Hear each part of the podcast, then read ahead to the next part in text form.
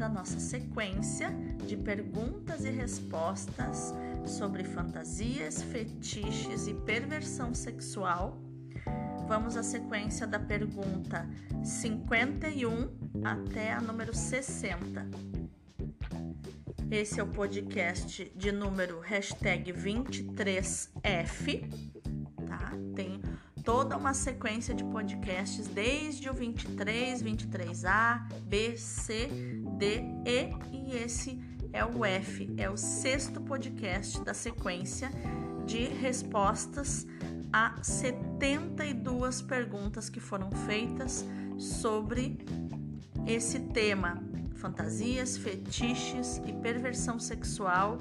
Quais as origens segundo a psicanálise? Então, vamos lá. Pergunta de número 51. Homens que têm necessidade de humilhar as mulheres, inferiorizar, xingar, menosprezar, é o quê? Então, as duas maiores possibilidades é raiva da mãe e rejeição, um sentimento muito grande de rejeição. Aí eles exteriorizam, é, agredindo todas as mulheres que passarem pela vida deles. Pergunta de número 52.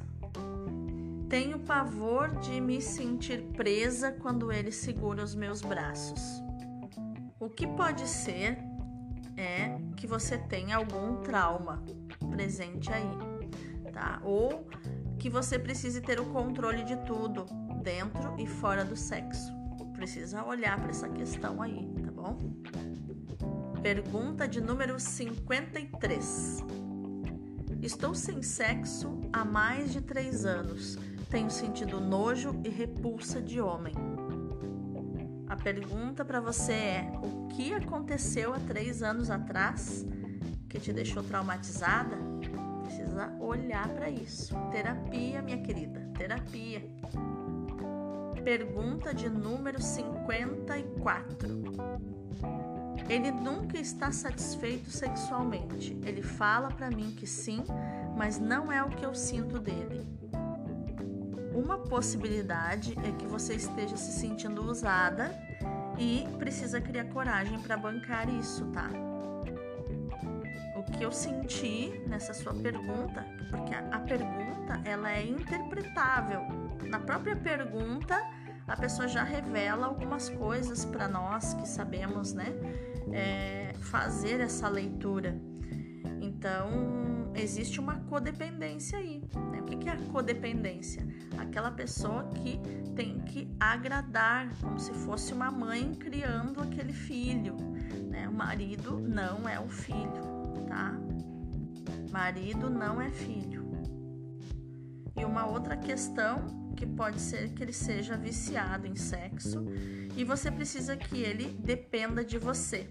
Então você tem medo de dizer não e ele te deixar por algum motivo, né?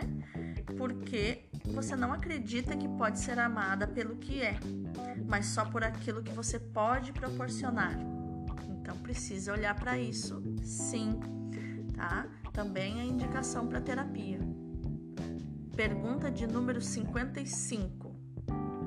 A maioria dos meus amigos gays, homens, tiveram relações complicadas com a figura paterna, mas ao mesmo tempo fica uma certa pressão e toda vez que eu vou estudar sobre o assunto, fica esse ar de que eu estou fazendo algo errado ou proibido. Você pode me ajudar? Bom, o ponto não é se isso está certo ou errado. O ponto é ter coragem de mergulhar até o fundo do mar do inconsciente e encontrar o ponto de dor que moldou a sexualidade da pessoa, seja qual for essa sexualidade. Tá? Existe um ponto de dor que moldou essa sexualidade. Inclusive, eu tenho um podcast é, que o nome é O Medo da Castração ou Fantasia da Castração, onde eu narro o passo a passo dessa fase da infância até os três anos de idade, onde a identidade está atrelada à sexualidade E ali, dependendo da postura do pai desse menino é, ou dessa menina, eles vão é, pender para a homossexualidade sim. Pergunta de número 56. É errado ter fantasias? A questão não é essa, mas qual o propósito da fantasia? Se ela existe para te compensar da falta do teu pai, por exemplo, a pergunta que eu te faço é: está funcionando? Pergunta de número 57. É como se a minha criança brincasse com a criança dele?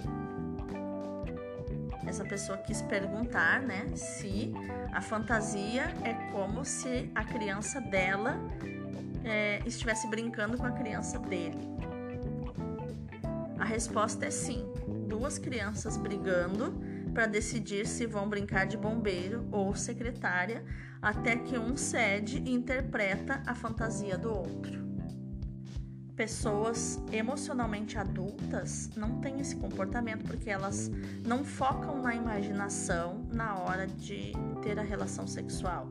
Elas focam no aqui e agora, no que um é para o outro.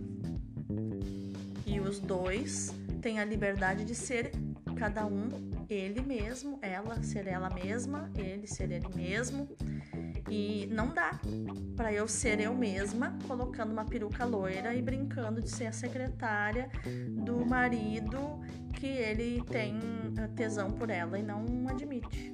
Né? Não dá. Pergunta de número 58.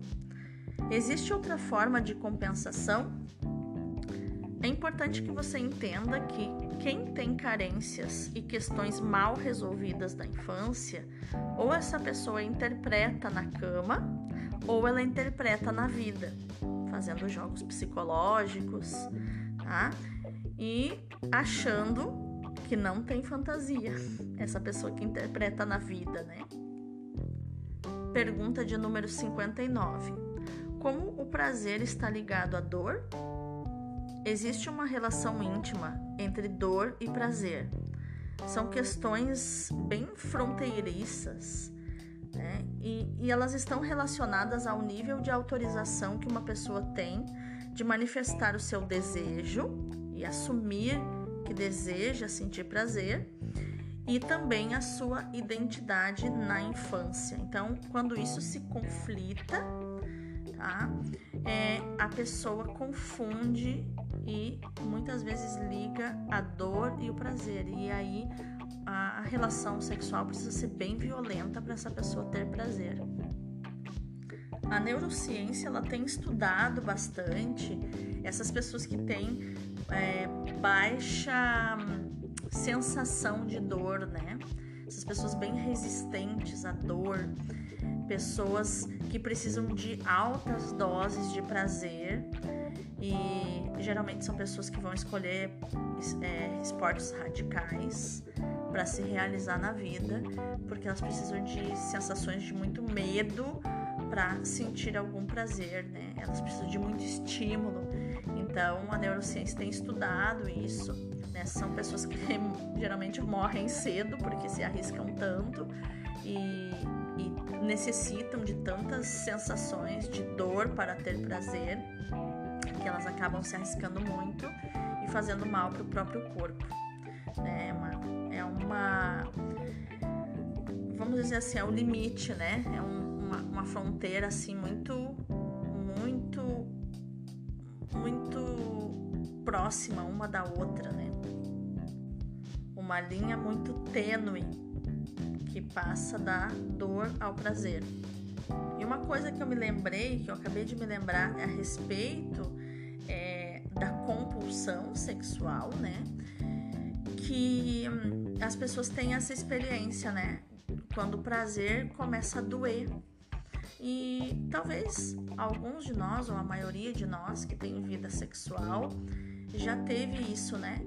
De, de estar com a libido tão alta, né? Com a vontade tão intensa, que chega uma hora que o prazer ele se torna dor né? Quando, por exemplo, a mulher é, quando ela tem o orgasmo e, e de alguma forma o homem continua mexendo, continua friccionando ali, começa a causar dor.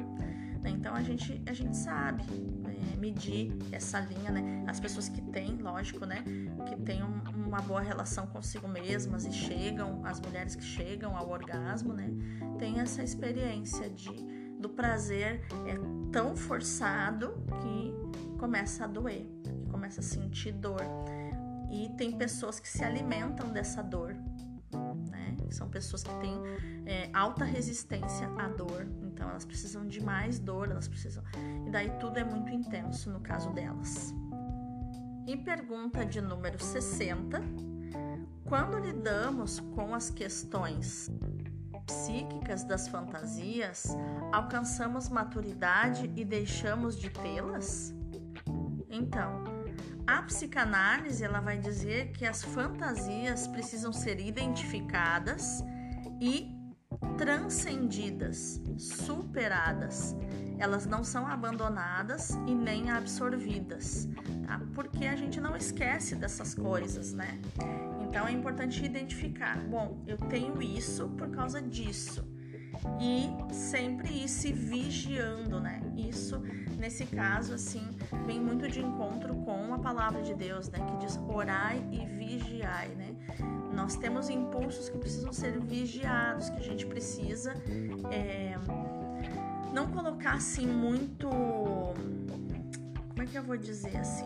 É uma noção muito intensa de pecado porque quanto mais proibido a gente se sente, mais vontade dá de fazer aquilo que a gente não quer fazer. Então não não colocar muito muito impulso no parar imediatamente de fazer, mas de ir se compreendendo, se olhando com compaixão e dizendo, bom, nesse ponto aqui eu sou doente. Então eu vou procurar terapia, eu vou me tratar, eu sempre quando vier o impulso eu vou é, observar, eu vou olhar para ele de frente, eu vou dizer para ele: eu vejo você. Né? Compulsão, eu vejo você, eu vejo que você existe, eu não tenho mais medo de você. Você tem direito de existir, mas você não tem mais o direito de me dominar. Então, tudo aquilo que a gente exclui acaba nos dominando, mas quando a gente olha de frente e diz: Eu vejo você, você pode existir dentro de mim porque você tem uma causa, mas você não vai mais me dominar, porque agora eu conheço você. E aí tudo vai ficando claro e a gente vai ficando com mais facilidade de lidar com essas questões. Chegamos então ao final deste podcast aqui, que é o penúltimo, né? E o próximo é o último dessa sequência de perguntas e respostas para que nós possamos avançar a partir do próximo. Então, o próximo vai ser o 23G. Aí vai ser a conclusão então das perguntas e respostas. Depois nós vamos passar para o 24, para o 25 e por aí vai. Tá bom? Um beijo para você.